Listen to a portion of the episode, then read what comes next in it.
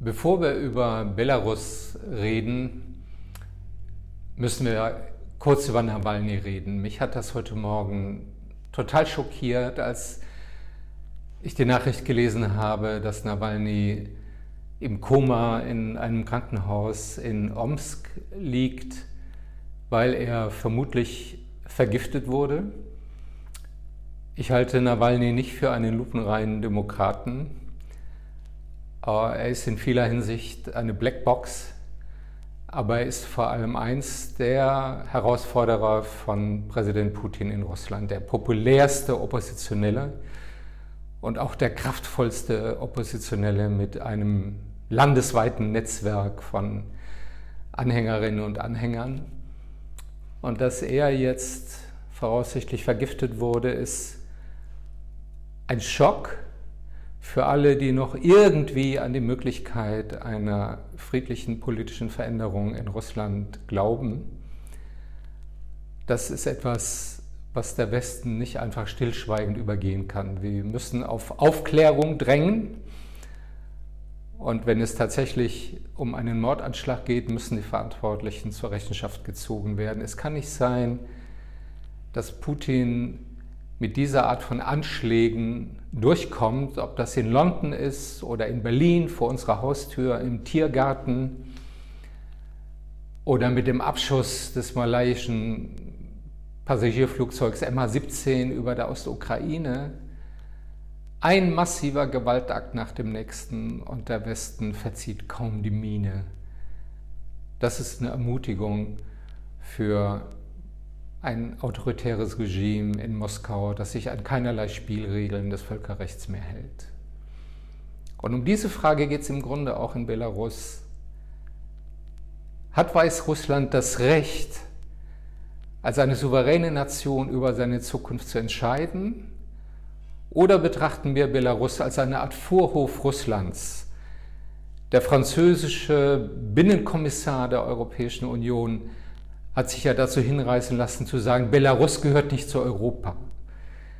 Das ist nicht nur geografisch und historisch töricht, das ist geradezu eine Einladung an Putin, die Demokratiebewegung in Belarus abzuwürgen. Und es gibt ernsthafte Indizien, dass das schon im Gang ist, dass Russland nicht dulden wird oder dass der Kreml nicht dulden wird, eine friedliche demokratische Revolution vor seiner Haustür, weil die Ansteckungsgefahr zu groß ist, dass dieser Funke der Freiheit auch auf Russland überspringt.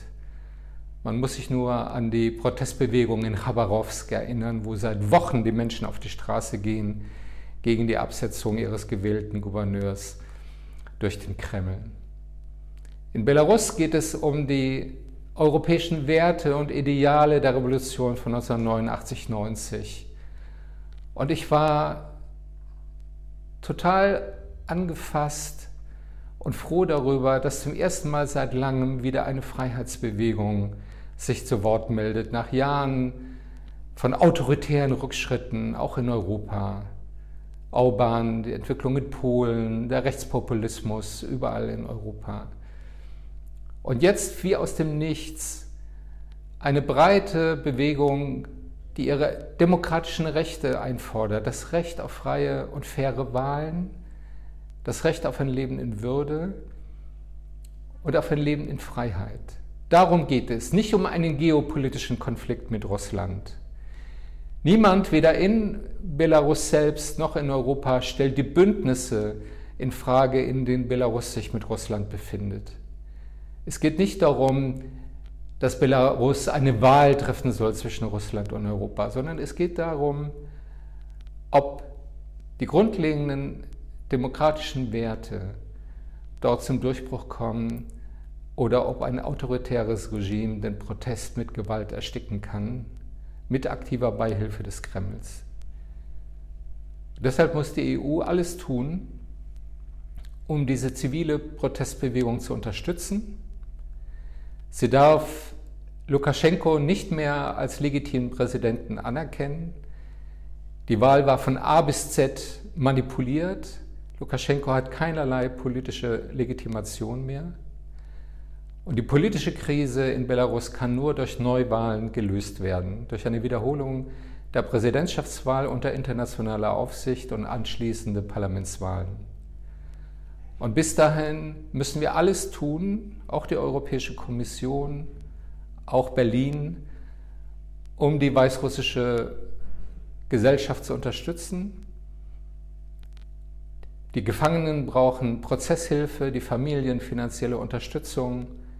Unabhängige Journalisten brauchen Geld und Arbeitsmöglichkeiten, Stipendien, Kulturaustauschprogramme, alles, was dazu beiträgt, dass dieser Funke von demokratischem Selbstbewusstsein, der sich jetzt straßenschnell in Belarus ausbreitet, nicht wieder erstickt werden kann. Dabei geht es auch um die Zukunft Europas in dieser großen Auseinandersetzung zwischen Autoritarismus und liberaler Demokratie. Und das Zentrum dieser Auseinandersetzung ist heute in Belarus.